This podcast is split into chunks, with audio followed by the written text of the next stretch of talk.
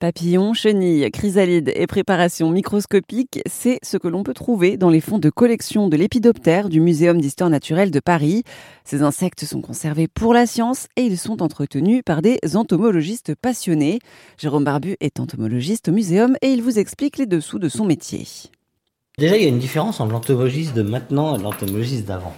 Avant, l'entomologiste, clairement, euh, il attrapait euh, tout ce qui bouge euh, il le tuait pour le mettre en collection. Euh, maintenant, on est beaucoup plus modéré sur cette action de vouloir tuer un papillon à tout prix. Il euh, faut se poser la question à quoi va nous servir ce papillon? Mais effectivement, euh, vu que nous on fait de la recherche dessus, on a quand même seulement besoin de collecter un papillon pour toutes les informations qu'il regroupe. Hein. Un exemple.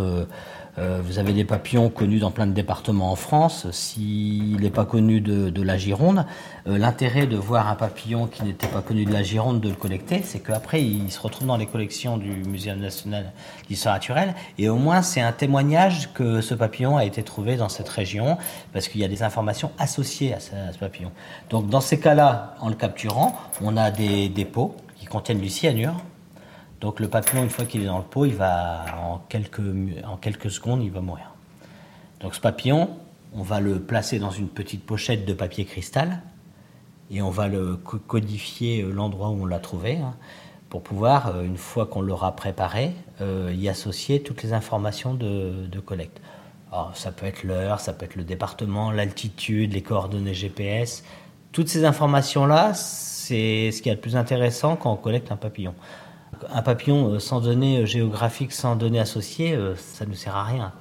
L'intérêt de la conservation, c'est ça, c'est de garder des spécimens anciens.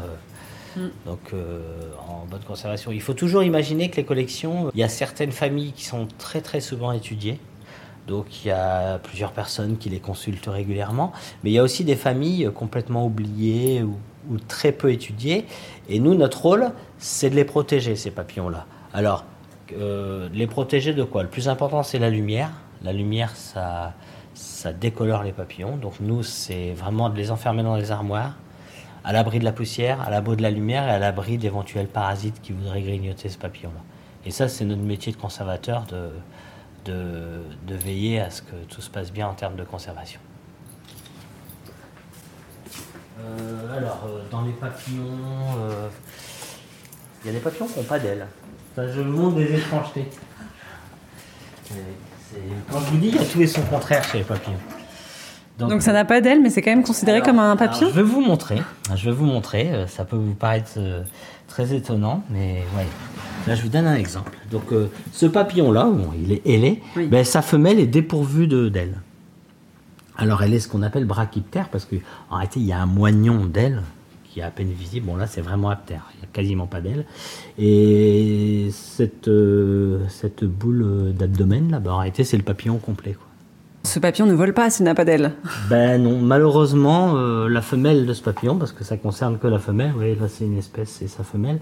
Malheureusement, la femelle elle a, qu'un seul but une fois qu'elle est clos, ben, c'est d'émettre des phéromones pour se faire euh, féconder. Mm. Et après, elle est vouée à mourir assez rapidement. C'était Jérôme Barbu. Il est spécialiste des papillons au Muséum d'histoire naturelle de Paris. Le Muséum d'histoire naturelle de Paris possède d'ailleurs l'une des plus grandes collections de papillons au monde avec pas moins de 3 millions de spécimens.